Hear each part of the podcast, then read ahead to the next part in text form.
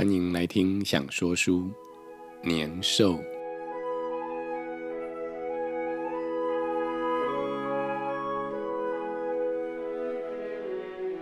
亲爱的孩子，你好，我是阿明。今天要讲的是传说中年兽的故事。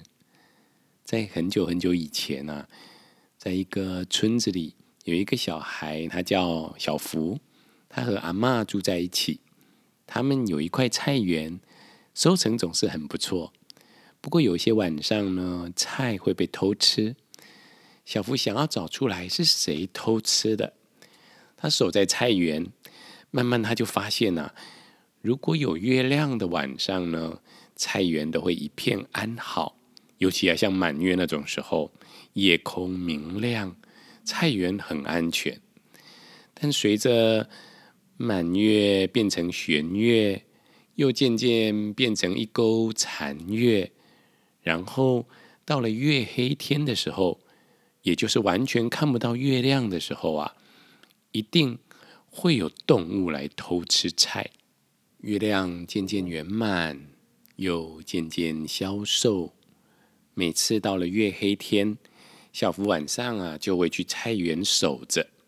赶跑那些啊偷吃菜的动物，有时候是野兔子，有时候是野山羊。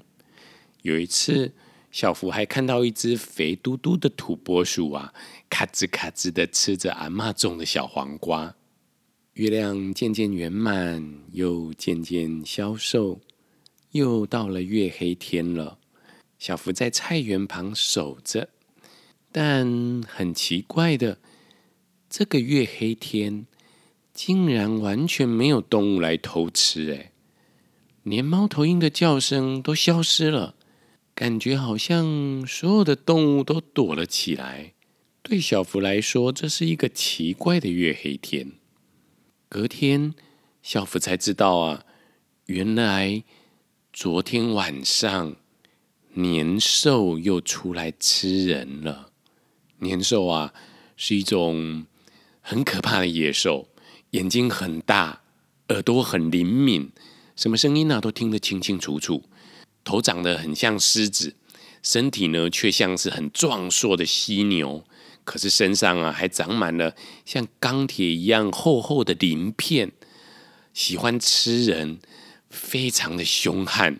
以前的人呢，曾经啊用长枪还有弓箭来围攻年兽。可是年兽啊，浑身就像铁甲一样，刀枪不入，完全都找不到它的弱点，没办法对它造成一点点伤害。也有很多人呢，设下陷阱来抓年兽，可是年兽呢，又大又壮，每个陷阱啊都困不住年兽，反而惹得年兽更生气，吃了更多的人。一直都没有人有办法对付年兽，大家呢只要听到年兽，就只能害怕，根本没办法对抗它。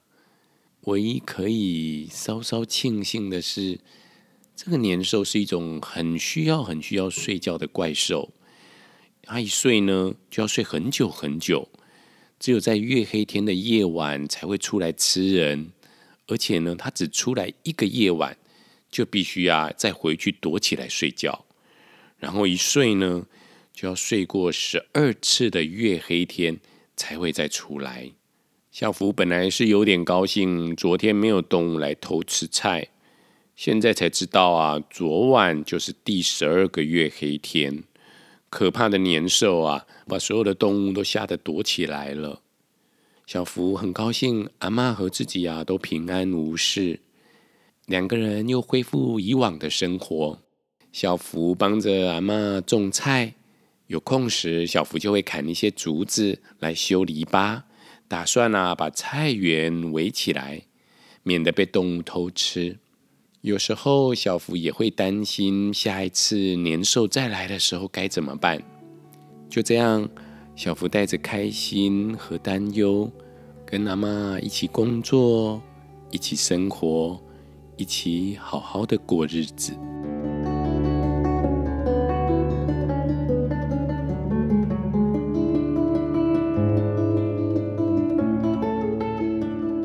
月亮渐渐圆满，又渐渐消瘦，很快的，已经度过了十一个月黑天。大家嘴上啊虽然没有说，但每个人心里都知道，第十二个月黑天快到了。等到这一次月黑天的深夜，年兽就会醒来，然后出来吃人，而且没有谁能改变这件事。有的人很担心，有的人很害怕，有的人很紧张，有的人很烦恼。大家都不知道这一次被年兽吃掉的会是谁，所以啊，大家都会回到自己的家里，和家人互相陪伴。尤其啊，是到了月黑天的那一天，就算是有事出外远行的家人，也一定都会赶路回来，赶在这一天之前回到家里，然后全家人团聚在一起。因为啊。没有人知道这一次的月黑天，年兽会吃了哪一户人家。每一家人都会很珍惜全家在一起的日子，并且啊，会把家里打扫的干干净净的，然后准备丰盛的晚餐。全家人围在暖烘烘的炉火旁，一起吃饭，一起回味这十二次月圆当中的快乐时光。相互的感谢，相互的支持，一起度过珍贵的每一天。吃过晚饭后，到了深夜，就是年兽出来吃人的时候了。小福也和阿妈紧紧的靠在一起，在紧张中，两个人彼此温暖；在害怕中，彼此支持。终于。等到过了子夜了，小福和阿妈松下一口气。他们知道啊，年兽回去睡觉了，要经过很久才会再出来了。隔天早上，阳光和煦，春风送暖，邻居们彼此相见，都万分的高兴，互相的恭喜，没有遇到年兽。然后啊，大家会到寺庙里去，感谢神明的保佑，感谢家人们都安然无恙。再隔一天，那些出嫁的女儿也纷纷啊，带着家人回到娘家去探望爸爸妈妈，是不是都很平安？这一次的月黑天，村子里的人啊，全都平安。但是听说。隔壁村子啊，有一户人家被年兽吃了。大家知道以后啊，都很感伤。小福心里想，一定要想办法对付年兽才行。月亮渐渐圆满，又渐渐消瘦。小福开心的跟阿妈一起工作，一起生活，但也带着担心，钉钉子修房子。可是年兽就像一道关卡一样，渐渐的越来越靠近。等到经过了十二次月圆，月亮变成弦月，又渐渐变成一钩残月。到了第十二次的月黑天，大家知道年兽今夜就要醒过来了。小福忍不住的害怕，这一次。年兽会不会来到自己家呢？万一真的来了自己家呢？万一去了小兽的家呢？小兽啊，是小福的好朋友，他们常常一起玩。但这几天他们都没有一起玩了，因为啊，他们上次吵架，两个人都互不相让，谁都不肯原谅谁，甚至到现在啊，都没有再说过半句话了。小福想。一定要在年兽来之前啊，去跟小兽和好，跟小兽好好的说话。于是呢，小福啊，先帮忙阿妈把家里打扫干净，然后跑去找小兽。小兽啊，本来就没有再生气了，想到年兽要来，两个好朋友啊，都主动的开口道歉，然后一起分享了自己的玩具啊、点心啊，愉快的相处了一会儿。才各自回家。回到家，小福虽然仍旧担忧年兽的事，但心里啊，好像有一块石头放了下来，就跟阿妈两个人好好的吃着年夜饭。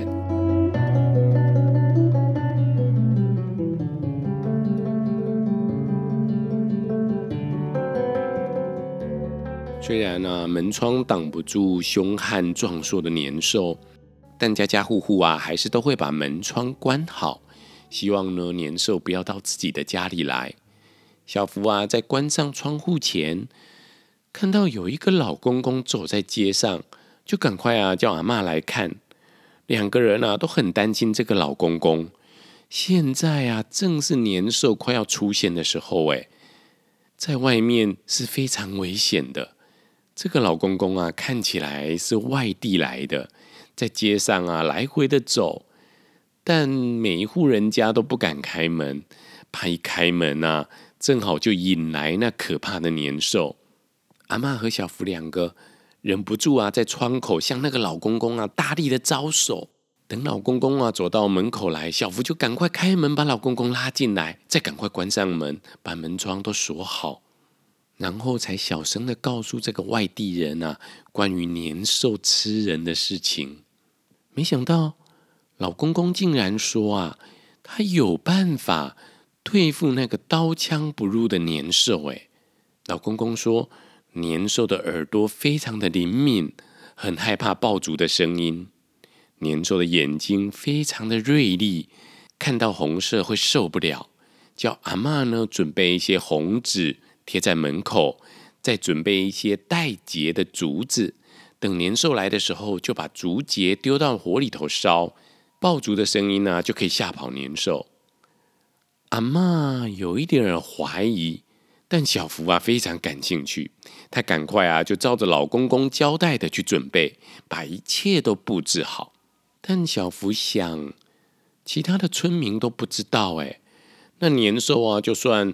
进不了我们家，也可能会吃掉隔壁家的人呢。于是小福啊就跑到街上去，大声的啊把老公公的方法告诉大家。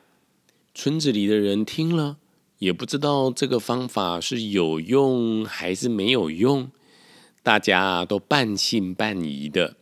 有一些人呢就照着方法准备了红纸，有一些人不太相信。他们就没有冒险到门外去贴那个红纸。小福在街上大叫通知之后，就赶快回家，但没想到年兽已经来了，远远的啊就朝小福追过来。小福忍不住回头看了一眼，那年兽啊果然又大又壮，迈开了四只大脚，恶狠狠的跑了过来，感觉。感觉马上就要追到自己了，小福不知道该怎么办，只能尽力的往回家的路上跑。刚跑到门口啊，正要开门，年兽已经追上来了，大吼一声，两个眼睛啊睁得像碗弓那么大，凶恶的瞪着小福。小福全身一阵冰冷，年兽一张开嘴，露出满口的尖牙。发出低沉的吼声，一步一步坚定的逼了过来。小福吓得贴在门板上，浑身发抖，连门板都在发抖了。忽然啊，小福想到老公公说的“年兽怕红色”，自己刚才贴在门上的红纸啊，正好被自己挡住了。小福赶紧往旁边一让。露出了门板上的红纸，年兽已经靠得很近，那一片红色就像是针刺进了年兽的眼中。本来像碗弓一样大的眼睛啊，一下子变成了像牙签一样的眯眯眼。年兽啊，痛的撞倒在地上。接着呢，阿妈在院子里烧起那一堆带结的竹子来，噼里啪啦，噼里啪啦的。声音就像刀子一样割着年兽敏锐的耳朵，年兽痛苦的跑掉了。隔壁家呢也有贴红纸，年兽啊就没敢进去。在隔壁家的没有贴，但他们啊，赶快拿出了家里的红布挡在门口。年兽见了啊，又慌张的跑了。那些有贴红纸的人家就不怕，那些没贴的人家呢，纷纷啊找出了红衣服、红帽子、红桌布、红袋子、红枕头、红手套、红扇子、红灯笼。有一户人家还把所有的红蜡烛撒在门口，吓得年兽只能绕过去。有一户人家找不到其他红色的物品，就用红绳子缠绕在自己的身上，然后跑出来吓年兽。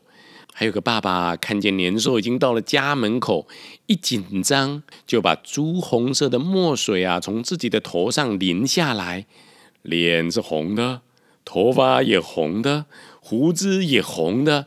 不只是年兽被他吓跑了，他的老婆小孩也被他吓到了。而小兽家呢？可能是太紧张了，竟然都找不到红色的东西。年兽却已经闯进来了。小兽突然想到，自己的内裤是红色的，哎，就闭上眼睛，把外面的长裤脱掉，然后转身，将屁股对着年兽，用红内裤啊，把年兽吓得转身逃跑。其他人家有的绣出了红被单，有的丢出红拖鞋，加上啊许多人家准备的爆竹声，总算呢把年兽彻底给吓跑了。所有的人都平安无事。子夜过了，年过了，大家感觉到一切都有了全新的展望。有一份喜气啊，在村子里洋溢着。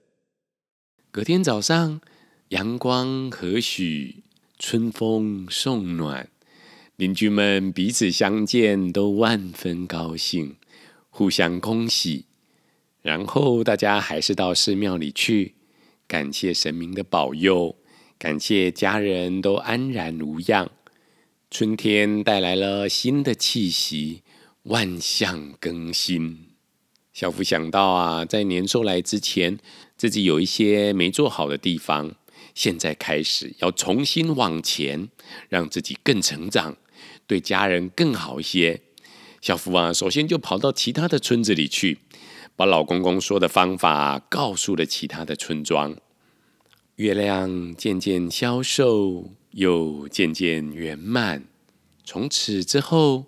每经过十二个月圆，到了第十二个月黑天，大家就会准备过年，也就是啊，准备爆竹、红衣服、红春联，于是都能好好的度过年兽醒来的日子。更重要的是，家人们会团聚在一起，围炉吃年夜饭，互相感谢。彼此陪伴，一起感恩过去的这一年，然后重新往前，一起展望新的一年。